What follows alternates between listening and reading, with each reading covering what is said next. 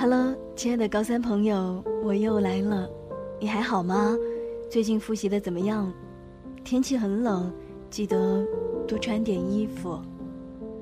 今天分享到的这篇文章名字叫做《拼过了，怎么可能后悔呢？》谁说差生不配拥有梦想？第一次说出这句话的时候，我一个人坐在高二的教室里。周围是同学们离开时扔下的废纸，还有木头发霉后泛出潮湿的气味。那时的我，是年级里有名的差生，倒数十名的成绩，不漂亮的长相，不算外向的性格，在班里一直是一个若有若无的隐形人，偶尔被提及到。也是在成绩单发下来后，学霸们嘲讽的对话里，而每每听到嘲讽的声音，我只能当做没听见，强忍着泪水从他们的身边走过，身后是学霸们久久散不去的笑声。我坐在教室里，用力地揉破被汗水浸湿的试卷，狠狠地把它扔到教室的角落里。我咬紧嘴唇，泪水在眼眶里打转，在心底对自己说：“我要逆袭，我要证明给那些学霸看，谁说差生不配拥有梦想。”二零一三年的夏天，雨水格外多，我一个人走在街上，大脑被刚刚萌生的念头烧得火热。既然要逆袭，就应该拿出点实际行动。我迫不及待地冲进书店，火急火燎地寻找教辅书。学霸，应该是这样吧？买很多书，刷很多题，然后成绩就好了。我天真的想着。我抱着沉甸甸的书，心里却是抑制不住的喜悦。马上就要大干一场了。匆匆吃过晚饭。我便连忙地跑回书桌前，准备大展拳脚。厚厚的新书散发着油墨的气味，不像外面潮得令人发疯的霉味。打开五年高考三年模拟，我选择从最弱的数学下手，开始细心地浏览反函数、数列、抛物线。我突然发现自己无知的像一个初中生。除了几何、概率还能明白之外，其余的就像在看火星文一样。这是要给信心满满的我一个下马威吗？我无奈地苦笑着，只好翻出课本，从必修一到选修二杠一，全都整整齐齐地放在桌子上。今晚无眠吧，我暗暗地发誓，一定要把必修一看完。然后就是漫长的课本岁月了，无数个无眠的夜晚，只有咖啡和墨香相伴。从一点都不懂到能做出课本后半部分的习题，从不知道圆锥曲线是何物，到能鼓起勇气去请教学霸这方面的问题，从数学连五十分都很难达到，到最终的磕磕绊绊。能考出八十分的成绩，第一次努力很痛，但很骄傲。周末的自习室里只有零星的几个人，而且全都是年级赫赫有名的学霸。我来不及多观察他们，嘴里嚼着刚买的馒头，一刻也不耽误地打开了政治书。很多前辈教过我经验，政治就是一个字，背。我不聪明，没有积淀，能做的只有踏踏实实的背。从必修一到必修四，我整整的翻了二十三，背诵了八遍。背学霸的笔记，托朋友借来，拿去复印装订成厚厚的本子，包上牛皮纸，写下：将来的你一定会感激现在拼命的自己。背老师的课件。考下所有的演示文稿，整理出大纲，打印出来，变成一个小小的册子，食堂排队打饭的时候就拿出来背一背。那一段疯狂的时光，现在回想起来，恍若隔世。然而逆袭就是这样，只要有一点起色，就会上瘾。九月底，阳光已不再那么灼热了，暖暖的温度让这个城市变得温柔，令人心醉。例行的模拟考成绩下来了，又是无数的人围住那一张。新贴出来的榜单，我其实有些害怕，不敢去看那一张白纸黑字的榜单，不敢亲眼见证这两个多月的逆袭。四百二十分，倒数第十三名，但我还是很开心，真的没有想到能过四百分。身边的人还会偶尔的嘲讽，但我已学会了别人说的。随便听一听就好。十月，北风偶尔刮来，会掀起教室那墨绿色的厚窗帘，洒进一地金黄色的阳光。我的状态日渐的稳定下来，不再纠结别人对我的指指点点，不再每一次考完就急急忙忙的去对答案、看成绩，不再一个人。抬头望着天空，默默的伤感了。那一段时间，我发了疯一样的努力，沉默而坚定的追逐着心中那个不确切的梦。数学开始能考到一百一十分了，政治也能考到七十分。先崛起的这两科已经有一些眉目了。接下来的一个目标，我瞄准了地理。这一个我一般只能考三十分的科目，一直都是我的软肋。如果能达到七十分，那总分能考到五百五十分就有戏了。午休的时间，抬头看一眼周围熟睡的同学，我也在继续我的逆袭，不肯放过一秒钟。地理课本、地图册、笔记、真题，沉默的十月，只有我。笔尖的沙沙声。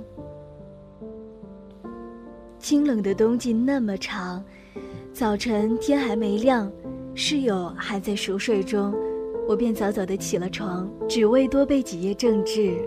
晚自习结束，我会在教室多待一会儿，把每天必备的古诗文背完了才安心离开。管自习室的阿姨有一些无奈，她总催着我快点走。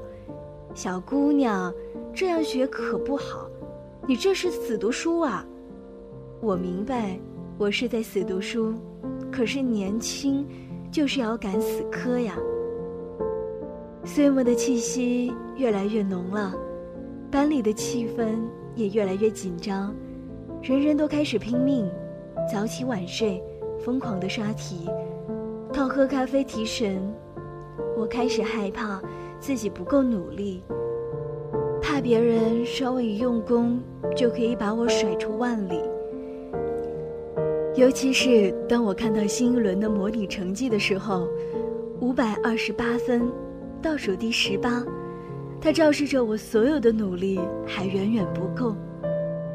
二零一三年的最后一天，我一个人在教室里复习，除了争分夺秒的利用时间之外呢？我不知道我还能寻找到哪一些优势。下半学期高考的节奏渐渐明晰了起来，每一次考后的班主任谈话，间隙性的小型家长会，每一天发下来的雪花一样的试卷，让班里的人变得沉默起来。新出的模拟考成绩，五百五十分，第三十二名，我开始越来越有信心。高考，我的目标是六百三十分。虽然有一腔的豪情壮志，但我深知这八十分一定不会像之前的两百分那么好提高。一百天倒计时，教室里开始很少有人走出去，偶尔出去也是匆匆地奔向洗手间，然后匆匆地回来，生怕浪费掉一分一秒。我的成绩。稳步上升，尤其是数学已经能考到一百三十分了，一直死磕的地理，每一次也都能上七十分以上。我把时间分配给语文和英语一部分，早起的安排调整成了语文或英语二十分钟，地理二十分钟，背作文板块，背英语单词，背古诗文。春天万物生长，我满血复活了。五月，我的成绩已经考到了六百二十分，这个曾经看似遥不可及的成绩，现在却真实的出现在我的眼前。高考六百三十分也不是不可能的吧？我开心的想着。六月七号，夏天的风很热，夹着挥之不去的汗味儿。吹得人头昏脑胀的，我坐在高考的考场上，心里却没有预想的那样紧张，脑子里很空，什么也没有，只是听到耳边监考老师宣读着注意事项的声音，来来回回，萦绕不去。六月末，热浪翻滚着，我窝在家中整理以前的东西，有抄得密密麻麻的笔记。有整理了无数遍的政治历史提纲，也有厚得可以砸死人的数学题集，有收集了上千道题的英语错题集，也有复印的那些大神们的优秀作文。我的那些心血就要这样和我说再见了。成绩出来的那一天，我哭得很厉害。比从小到大任何一次的哭泣都厉害，六百五十分，真是太过意外的成绩，我甚至不敢相信自己的眼睛。曾经那一个毫无存在感、考三百五十分的自己，终于成了可以稍微骄傲一下的成功者。我记不住每一个细节，只能借助日记本上的心情记录，还原那一段。痛入骨髓的逆袭之路，这一年这么苦，后悔吗？怎么可能后悔呢？拼过了就不会后悔的。其实看到这一篇文章的时候，我也常常会想到自己，我不是一个聪明的人，我不是一个智商很高、效率很高、记忆力很好的人。我深深的知道，我只能做一个。比别人付出的更多、更努力、更愿意吃苦的人，才能赶上别人一点点。我从来都不觉得差生不能奢望好成绩，可以定很高很高的目标，那你就要更加更加的努力。隐隐约约，我们可以从这位成功者的口中得到很多很多的启发，还有一些学习方法。希望你听了之后能对你有一些帮助，不管是心理上的还是实际行动上的。我是俊莹，这里是高考加油。我希望在高考的路上能让你少一些迷茫，多一些前进的动力。我们一起加油，我会一直的等着你的好消息。好了，今天的高考加油到这里就要跟大家说再见了。如果在节目之外想跟我互动的话，也非常的欢迎你来到新浪微博，找到 DJ 俊莹，俊是英俊的俊，莹是萤火虫的萤，或者是在微信上面搜索同样的 DJ 俊莹，会有更多的小惊喜等待着大家，或者是加入到互动 QQ 群当中，QQ 群号是二四四五零幺八幺四二四四五零幺八幺四。好了，这一期的高考加油就是这样了，我们下一期节目再见，拜拜。